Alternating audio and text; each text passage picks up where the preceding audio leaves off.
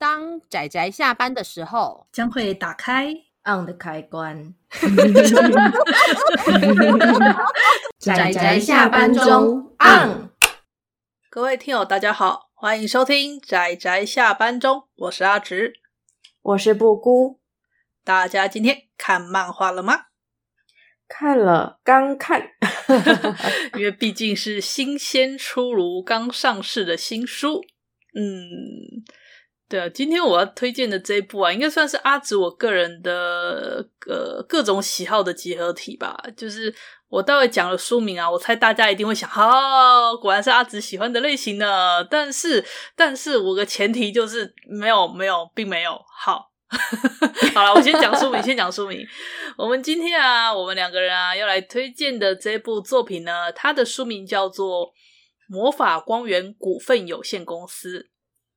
嘿。光听书名好像好像觉得诶，好像是某种什么幻想系的作品，但是呢，其实说穿了就是它是以魔法少女作为故事的，呃，算是主轴吧。但是它跟一般的魔法少女比较不一样的地方在于，它结合了魔法少女这个概念，但实际上在这个故事中，它已经是一个被企业化的呃正职工作。对对。在这个故事之中啊，魔法少女自古以来清除一种叫做怪异的一种自然灾害。那呃，目前故事中它它的背景架构其实很有趣，它是一个现代背景舞台。可是呢，存在魔法少女这样的职业。然后魔法少女这个职业呢，从未成年少女到后来已经演变成是变成一种由大企业公司或者是有一些那种 所谓的就是从事这个行业的。的人的一个总称就叫魔法少女，然后现在呢都变成说是你要成年的女性，就是一种呃社会上的一个很正经的职业，大概就跟那种消防员啊或者警察是差不多同样类型的工作，因为它毕竟具有一点危险性，然后呃算是高风险吧，但是相对的它的酬劳也蛮多的，这样，所以算是一个蛮有趣的一种业界。然后这本呢魔法公园股份有限公司，它讲真的。他的企业感，就是一个公司的那种社会社会人士感，其实非常的重，很就是这点很浓厚，这点我很喜欢。嗯，就是他不是不是我们想象中那种一般魔法少女那种，呃，有其努力胜利。诶，好像不是这样。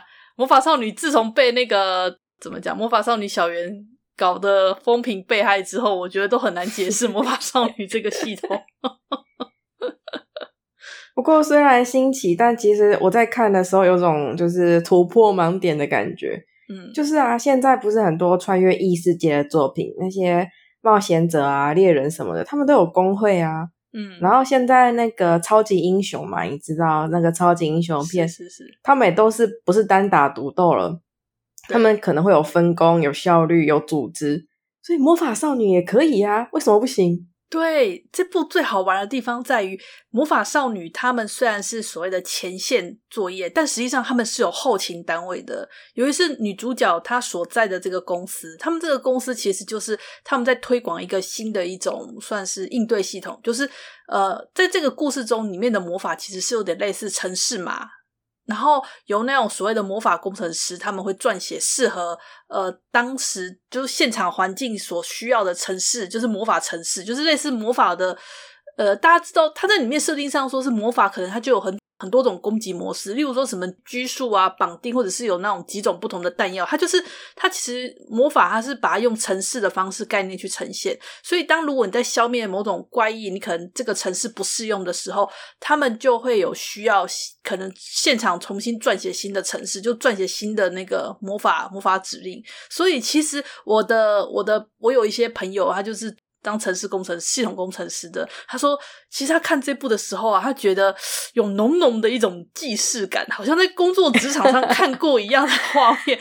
然后后来我们就在吐槽说，其实这部与其说是魔法少女的故事，我觉得啦，关于后勤的这些魔法工程师的故事，可能还比较明显。所以我会吐槽说，这部其实比较像是包着魔法少女外衣的呃工程师的故事。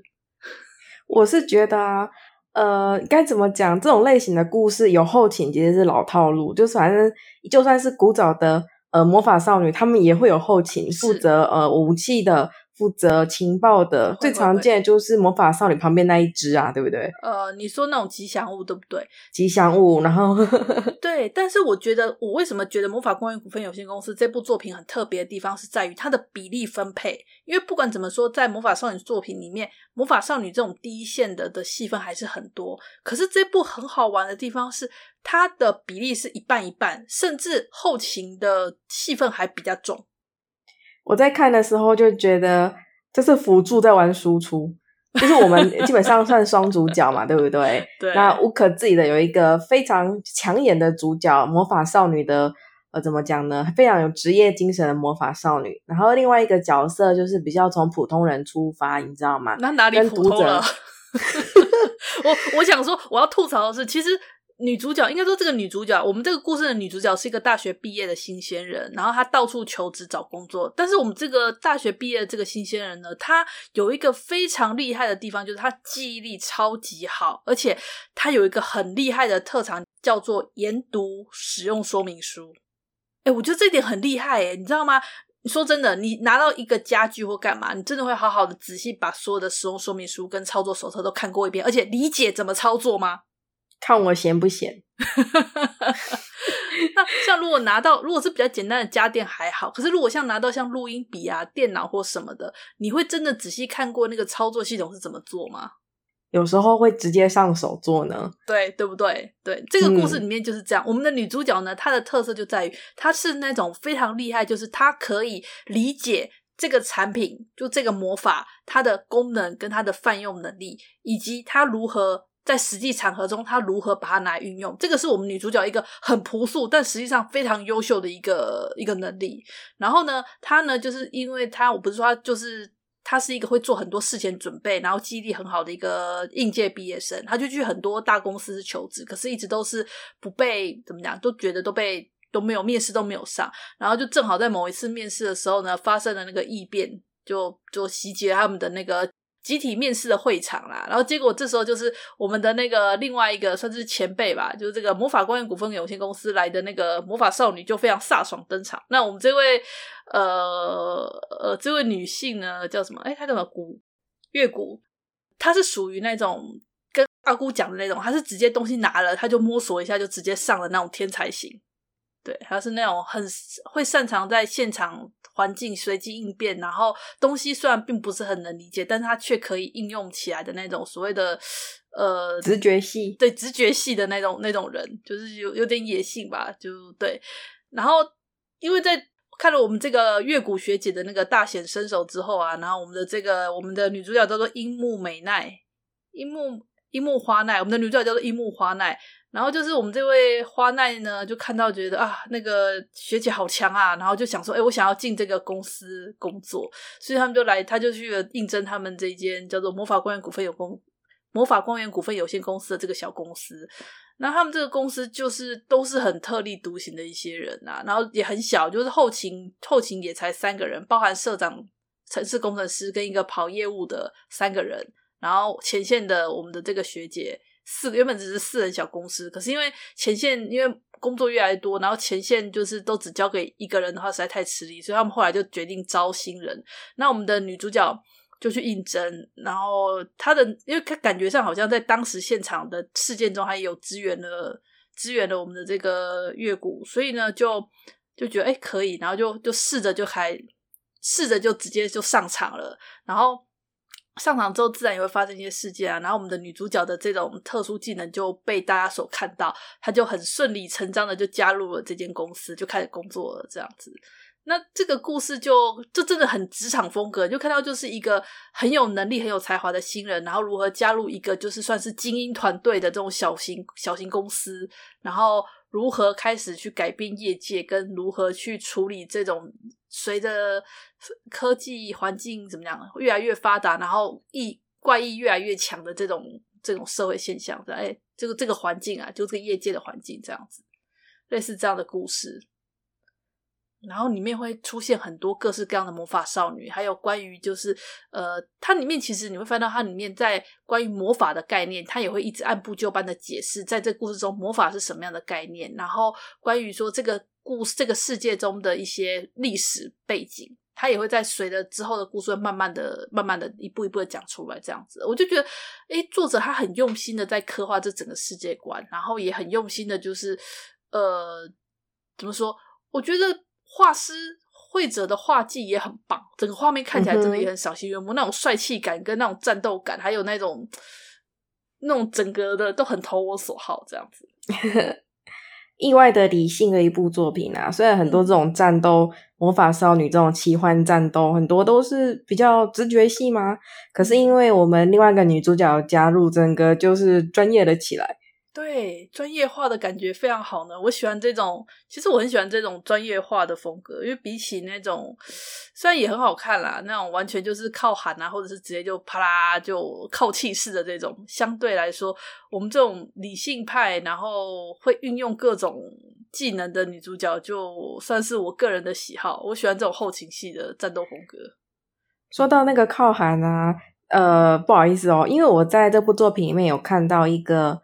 他们的社长，哦、然后他们的社长的评价就是理想主义者，嗯，然后基本上呢，我觉得理想主义者是很好，只是说在很多作品里面就是靠喊。但有趣有趣的是啊，他在作品有趣的是啊，他在这部作品里面，他是一个脚踏实地的理想主义者，我觉得这个很棒，我觉得这还是最可怕的。嗯，是，他是一个脚踏实地的，把它企业化的方向挺好的，不是吗？对。重点是社长本身也是那个魔法成魔法工程师出身的，而且是很优秀的魔法工程师，所以他算是了解第一线。我觉得重点是这样，就是一个上位者要能够了解第一线，至少知道第一线在干嘛，然后能够理解第一线跟那个跟那种理想，因为毕竟是新兴创业公司吧。我觉得是因为新创业，所以才能有这么亲近的关系。我觉得这点的表现也很有趣。对啊，对啊，嗯，怎么说呢？这个故事里面也有讲到，他们是新创公司，嗯，对，真的就是新创公司这个词。然后你也知道，新创公司就是要求员工要充满热气，对不起，他就是要求员工要充满热情，然后有创造性，嗯、要有团队合作，要有默契，就是一个你下班后都还要疯狂接待的职位，就算你是个小职员。你等等，你为什么讲的这么血汗？这这部里面他是我难得。这是我难得觉得，终于魔法少女没有再遇到血汗黑心事件，好不好？我看了还是很感动的，好吗？不要这样。没有，真的是他会给你啊！我是说，现实中的新创公司就是一个现实，中的新创公司就会要你共体时间啊之类的，巴拉巴拉巴拉。对对，但但是我我觉得，我之前有跟朋友讨论，我觉得这不好的地方，让我觉得很有趣的地方是在于，因为女主角进了这个公司，我们。我们当然也可以说，这是因为主角威能，或者是说是主角待遇嘛，所以他进入的这个公司是一个全部全员都是精英，纵使包含那些跑业务的都是精英的这种超精英公司。但是其实它也体现了一个很显然的道理，就是如果你要进入一个气氛良好，然后大家合作很愉快的这种精英公司，你自己本身也要是很优秀的人，你才有办法被录取。就是精英团队。对，因为女主角其实虽然看起来很朴素，但实际上女主角的这个技能其实非常的优秀。她可以打辅助，也可以打输出。对，就是一个，她是一个团队核心的工作，因为她是可以客观的判断环境状况，因为她说她是可以客观的观察整个现场环境，然后并且将这个状况回传给后勤，然后再由把后勤。写好的城市码，然后如何就是传资源给前线，它是一个类似一个团队的核心的一个角色，所以其实是一个很重要的角色啊。这也是因为它具有强大的记忆力跟呃，将所有可以使用的系统，它会研读使用说明书，就是它可以将所有情报全部整合跟运用，这是它的特殊能力，这样子。所以呃，我觉得会很理想啦啊。讲到这个，我其实也。啊，现在剧情没有讲到，但是其实之后的剧情会提到关于那种，就是吐槽主角公司，也不是吐槽，就是它里面也会有一些另外一个观点来讲说，你们这种，你们虽然说提出了很优秀的一种类似新兴的 SOP，就是魔法少女的一些 SOP 的法，呃，我要跟观众解释 SOP 是什么吧，听众。应该不用吧，我就默认大家听得懂 SOP 是什么。好，就是我们的主角，就是他们的公司后来都要推行一种就是新的呃，算是总转介系统吧，想要推荐这种 SOP 给给就是新业界来使用，这样子来应对越来越强大的这些怪异们。但是呢，就后来就被这个魔法能源厅的厅长里面吐槽说，你们你们是因为你们都很优秀，你们才有办法这样子。如果是一般的话，根本不会使用这种方式去处理这样子。我觉得这种比较现实的讲法，就我也很喜欢，因为它里面其实不单单就是。主角他们这一群人的所谓理想主义，就是最优化理想主义。他还会提到很多关于呃魔法能源的缺乏、魔法能源运用，或者是现在如果你要你要，因为它里面有提到一些假说啦，类似这样。他就是他会把很多现实的东西，然后用魔法这个魔法世界的这种概念，然后去呃呈现出来。我觉得这种与现实世界互相映照的这种手法，我个人很喜欢。我会联想到现实世界的一些东西，然后这样互相对应，觉得很有趣。没错，没错，没错。比如说像刚刚阿紫讲的，就是主角团用的是高端的科技新研发出来的东西，但其实民众需要平价的简单的东西。是因为民众不会像女主角这样会研读使用说明书，民众只需要简单的几个键就可以解决的事情，他们需要的是这样。对。我觉得就是，然后里面也有一些算是比较大的公司嘛，对，对对，可能从主角的角度去看，他们会比较功利吧。但是其实如果你换一个角度看，其实也不意外，其实也没有必要当反面教材。其实我觉得作者也没有把他们当反面教材的意思。对，他只是你想嘛，你在这个魔法少女的行业，应该说这个工作逐渐变成一个行业，然后它逐渐成熟，然后最后企业化。有小公司就有大公司，没错。然后对大公司来讲，他们就是家大业大，然后我们就要考虑到利益的问题，就是利益最大化的问题。所以他们一些 case，他们收益低，他们就不接，因为要考虑就是机会成本的问题。没错。然后他们才可以养回一大堆，然后他们可以，然后他们才可以成功养肥一大堆人，因为他们的员工也比较多。但是因为我们主角是新创公司，他们就是比较灵活，所以其实是系统不太一样，目标也不太一样。对，然后例如说像那个有一个化妆品公司，他们旗下也有魔法少女部门，而他们这个魔法少女部门呢，其实反而比较像是他们的门面，所以他们里面的那些魔法少女们呢，是纵使遇到危险也要保持优雅，然后纵使水泼到脸上也要说放心，这是超防水的，没有问题。人家是广告公司下面的一个部门嘛，对不对？对，所以他们的魔法少女就是充满了优雅、美丽，然后化妆品完全完美，是代言人动的广告，行动的叶配。是是是，对，所以就会有这种公司，就每个公司企业下的那种魔法少女，她们本身的性质会不太一样。像这个就是很显然的代言型的这种魔法少女，就很有趣。然后那个有什么特殊的需求，可以联系魔法少女部门，化妆品公司的魔法少女部门。对啊，就，对，我觉得这部就是各式各样的魔法少女之间，让人我觉得还蛮期待的。然后，呃，在台湾这边的话，是由长虹出版社代理，那一口气上市了两本。日本那边好像出了第五还第诶第七吗？第六、第七集，差不多出到这样。所以我觉得如果。呃，如果这部销售不错，说不定会慢慢代理下去。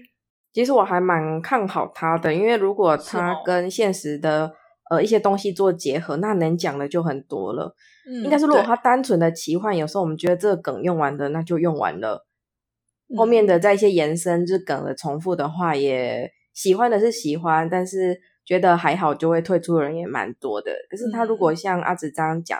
他把一些可以跟现实对照的东西结合起来，比如说像是公司关于城市、关于很多很多的东西的话，那你能对照其实很多，因为我们日常生活中会碰到很多的类似的议题。是，只要他脑袋还有对脑浆 好够用的话，对，脑浆够用的话，对，所以它就是一个借代现在的那种企业公司，然后把它转换成类似魔法世界风格的一部作品。然后，呃，附带一提，我知道大家听到魔法少女跟阿紫一定会做出一个联想，就是有没有百合这件事。呃，我要老实说，这部其实没有。你可以有滤镜，但是实际没有。对，我自己的我自己的评价是对这部其实没有，我觉得就很很单纯的职场职场关系。虽然就是对前辈是很敬仰也很崇拜，可是那真的就是对前辈的敬仰跟崇拜。是的，但是前辈的职业精神是很帅的，一个很帅气的主角，是，是那种对自己专业的那种自豪啊，其实还有点傲气的感觉。对。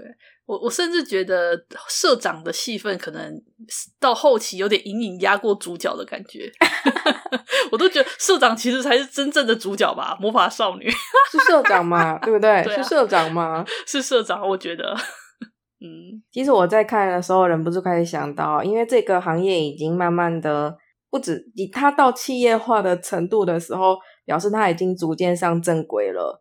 然后这个世界的怪异也越来越多，然后导致这个逐渐企业化，然后国家应该也把它纳入了议题吧，才会就是他们才需要，他们才需要成立公司去管控。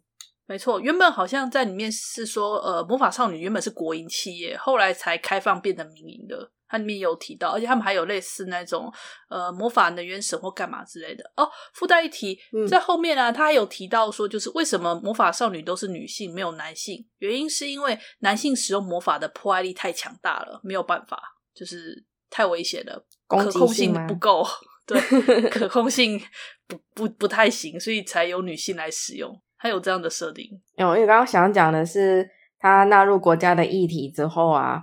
他们这个动作是收钱的嘛，对不对？嗯、这些公司他们是收钱的，是。那有没有课税的问题？我那时候很认真的在想，有，对哦、应该有，还有课税的问题。而且毕竟这个故事它是取名，其实我其实我之前啊，我也很困，我也很想讲说，因为毕竟这个做他们的公司就叫做股份有限公司，大家知道股份有限公司的意思，代表它是一个有上市、有股份的。